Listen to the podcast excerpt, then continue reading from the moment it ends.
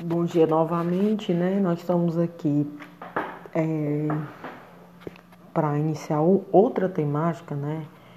Do sétimos anos, no caso, o sétimo ano A, que a gente vai dar uma sequência. Dentro da nossa, da nossa proposta curricular, da temática curricular de vocês, temos as danças, né? As danças quer dizer o quê? Que elas são divididas para o sexto, sétimo, oitavo e nono ano de formas diferentes.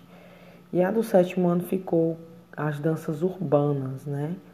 As danças urbanas, a arte do grafite, junto com o movimento hip hop, certo? Aí eu vou falar um pouco sobre as danças urbanas e vocês vão estar acompanhando aí em forma de áudio.